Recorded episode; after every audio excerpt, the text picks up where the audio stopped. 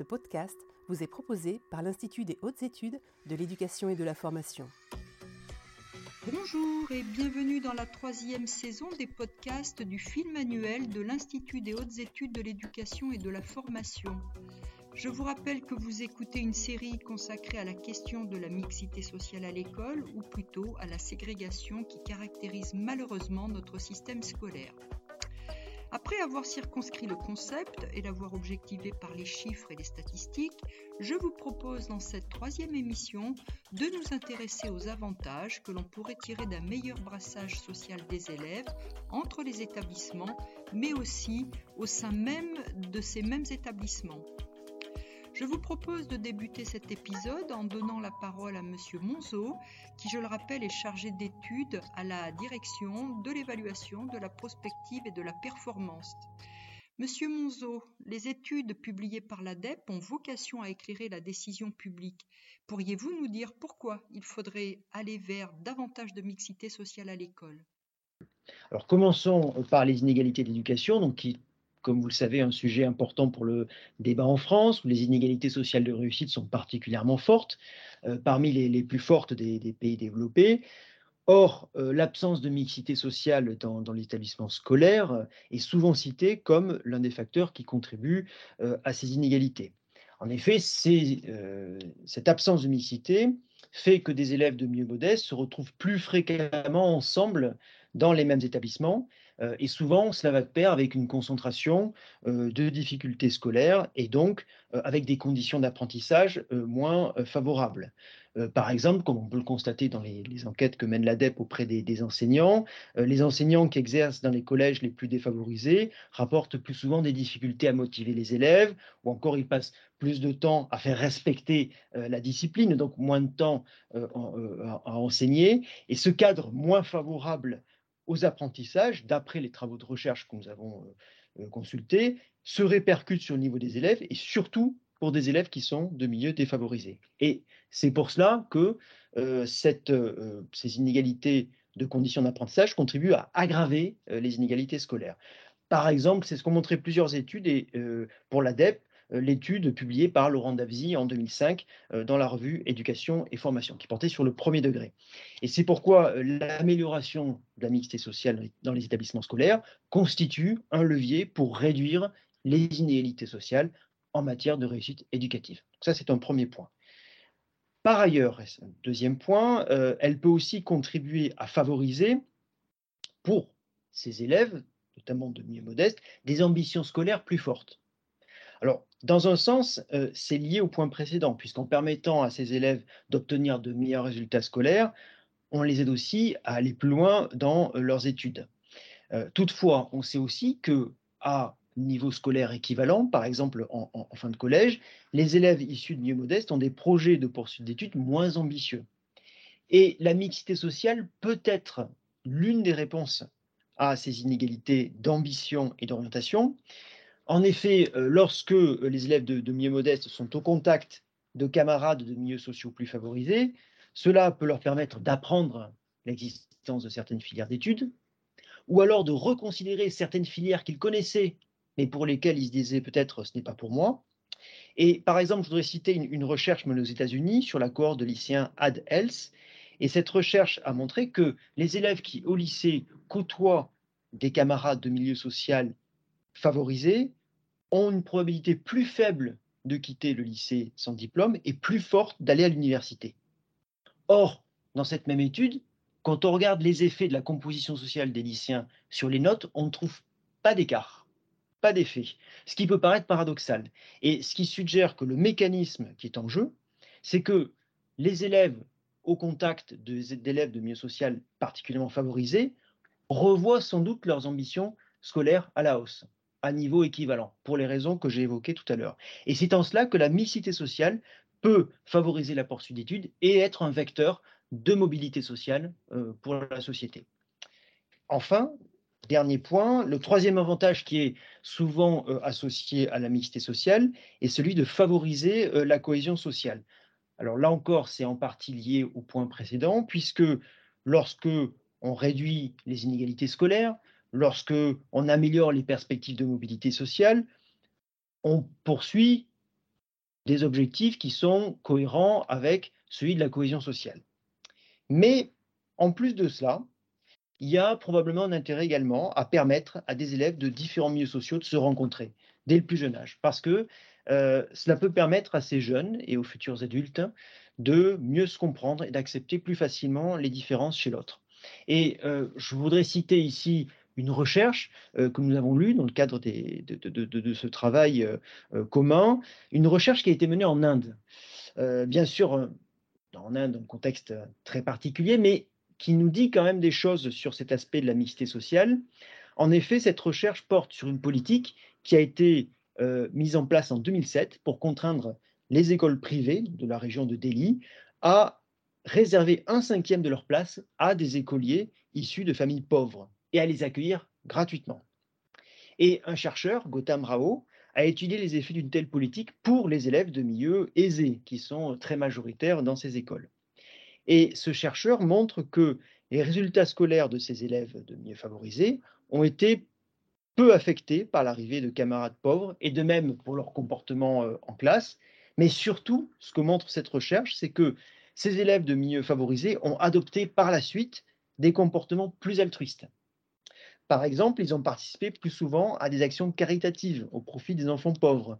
Ils ont accepté plus souvent de rencontrer des élèves d'autres écoles qui sont dans des quartiers pauvres. Cela illustre le fait que la mixité sociale a une influence sur les comportements et est donc plutôt de nature à favoriser une meilleure acceptation des différences, donc en principe favorable à une meilleure cohésion sociale. Je vais maintenant me tourner vers Madame Benanda pour lui demander si, selon elle, cette préoccupation est franco-française ou bien si on la trouve aussi dans d'autres pays du monde mon sentiment, c'est que c'est un sujet qui est beaucoup plus présent dans le débat public en France qu'il peut l'être peut-être dans d'autres pays comme les pays anglo-saxons. Probablement puisqu'il y a un très fort idéal et un très fort accent aussi sur la question de la cohésion sociale. C'est vrai qu'il y a cette idée de la méritocratie qui est très forte en France et la question de la ségrégation à l'école remet très fortement en question la question de la méritocratie puisque puisque au final, c'est la mixité sociale pose la question en creux de la question de la, des inégalités d'accès euh, aux ressources éducatives.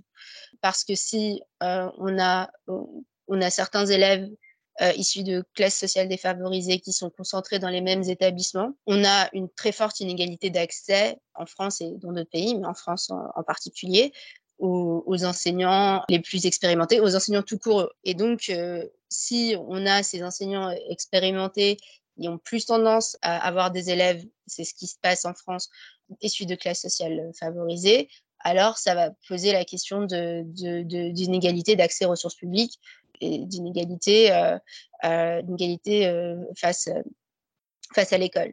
Et la question de la mixité sociale, et au final, qui se pose en creux de cette question. C'est-à-dire que si tous les élèves sont dans le même, tous les élèves en difficulté sont dans le même établissement et dans cet établissement, on n'arrive pas à recruter des profs et une fois qu'on recrute des profs, ils restent pas longtemps euh, avec des taux de turnover très élevés, ce qui fait qu'on n'arrive pas à garder des, enseignants euh, euh, expérimentés, ben, c'est un vrai problème et c'est pas juste une question de cohésion sociale et d'idéaux théoriques. Avoir des élèves d'origine sociale différente améliore nettement pas, tant que ça les résultats scolaires euh, aux examens, etc., mais améliore, beaucoup les, attitudes, les comportements des élèves vis-à-vis de l'école.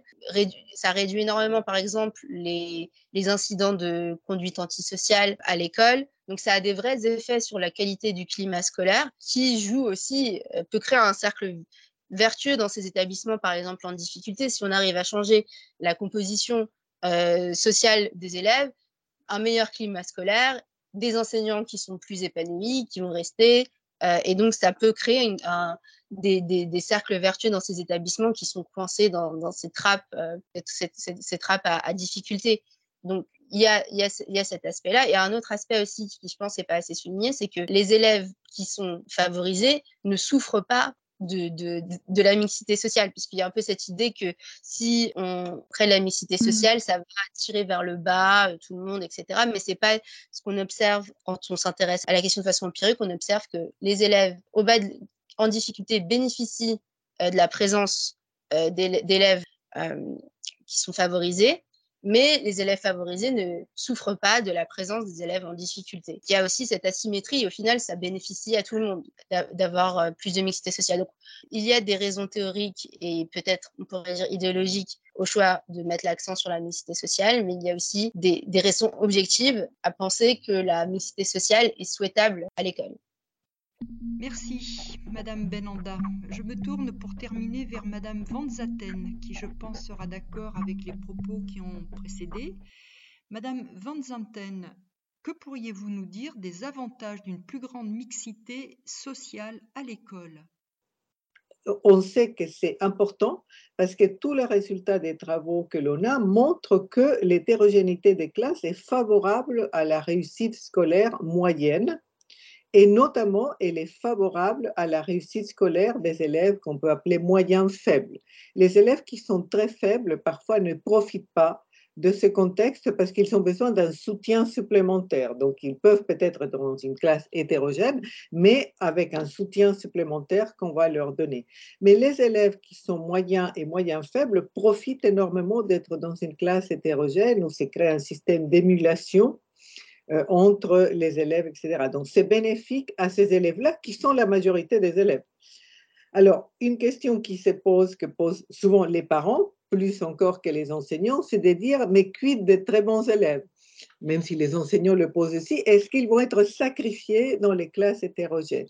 Là, les résultats des recherches sont un peu plus mitigés. On a effectivement des recherches qui montrent que quand on regroupe des très bons ensemble, ils font encore un peu plus de progrès que s'ils sont dispersés.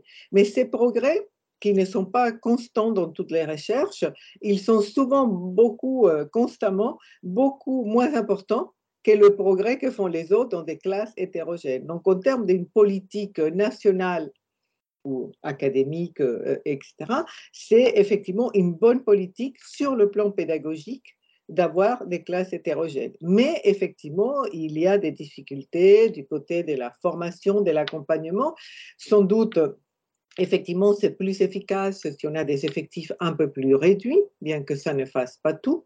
Euh, mais euh, en tout cas, la solution à laquelle pensent souvent les chefs d'établissement et les enseignants de dire on va avoir des effectifs très réduits mais avec des classes homogènes. On met tous les élèves en difficulté ensemble et on fait un groupe effectif réduit. Ça, ce n'est pas une bonne solution. Ça peut, dans quelques cas, donner quelques résultats, mais en règle générale, c'est vraiment les classes hétérogènes qu'il faut euh, privilégier.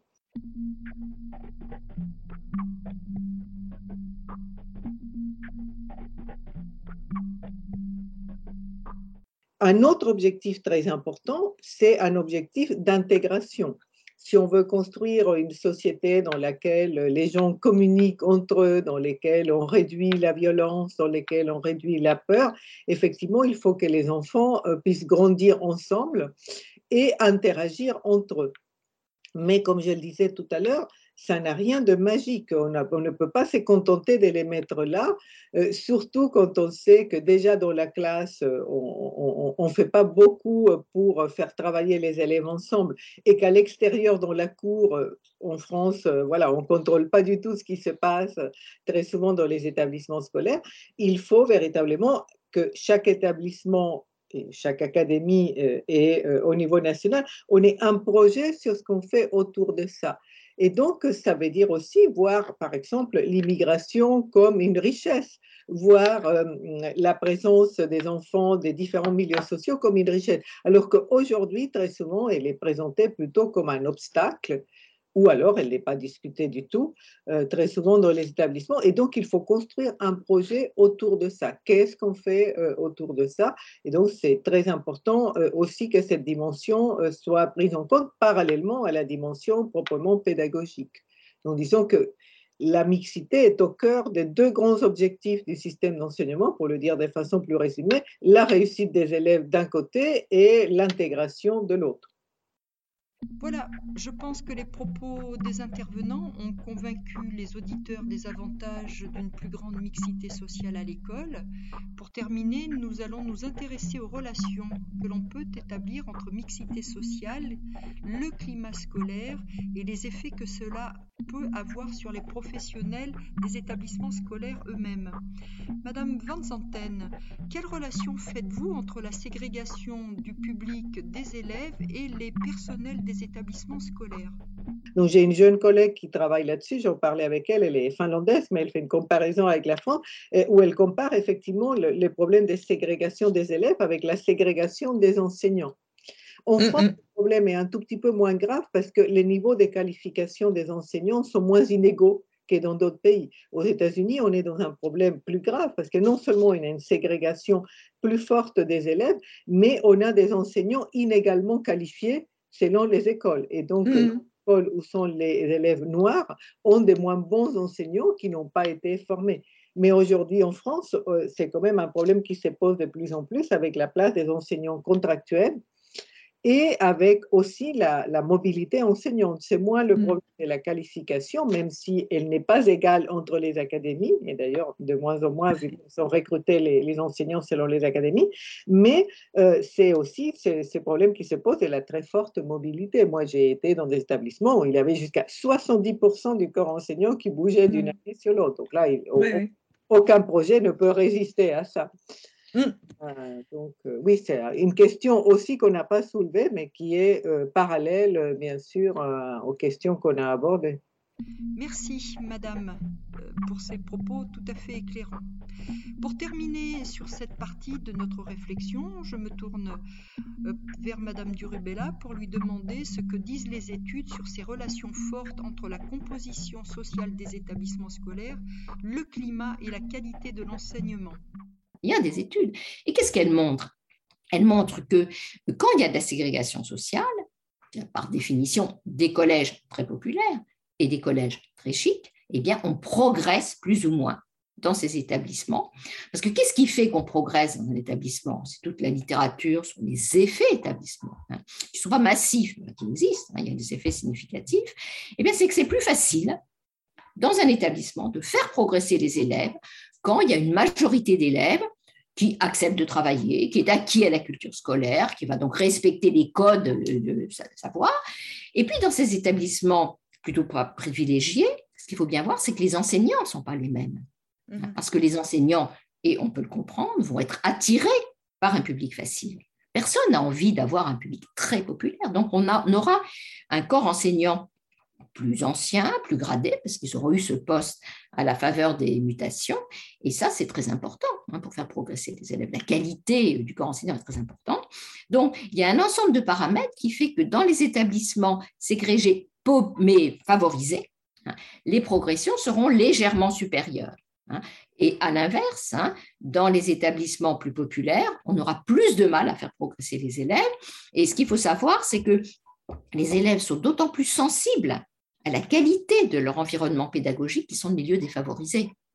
Ça, les, enseignants savent bien. Ils disent souvent oh ben Ceux-là, ils progressaient dans n'importe quelle condition. Les élèves n'ont pas de problème, on se dit finalement, ils vont progresser. Mais un élève plus fragile eh bien, va être très sensible au climat de l'établissement. Est-ce que le climat va être favorable au travail? Aux qualités d'équipe enseignante. Et quand je dis la qualité, ça peut être tout simplement sa stabilité. Hein. On sait qu'un problème euh, des établissements populaires, c'est de retenir les enseignants. Hein, qui ne soient pas en train de tourner sans arrêt. Et ça, ça va affecter les progressions des élèves. Donc, quand les établissements sont ségrégés, eh bien, les progressions des élèves vont être plus divergentes hein, et ça va accroître les inégalités. Voilà, merci à mes quatre intervenants pour leurs euh, interventions. Je suis certaine que les éclairages vont susciter de nombreuses réflexions auprès des personnels de direction et comme d'habitude, nous espérons les avoir aidés. Rendez-vous à nos auditeurs pour les prochains épisodes de cette série. Avec les universitaires que nous avons invités, nous nous demanderons quels sont les leviers à disposition pour diminuer la ségrégation sociale à l'école et nous nous interrogerons évidemment sur les freins et résistances qu'il faut contourner pour y parvenir. Je vous rappelle que l'ensemble de nos podcasts est accessible via les principales plateformes Apple Podcast, Spotify, Google Podcast ou encore directement depuis notre site internet www.ih2ef.gouv.fr sur lequel vous retrouvez également l'ensemble des fiches du film annuel. D'ici là, je vous souhaite de vous porter très bien.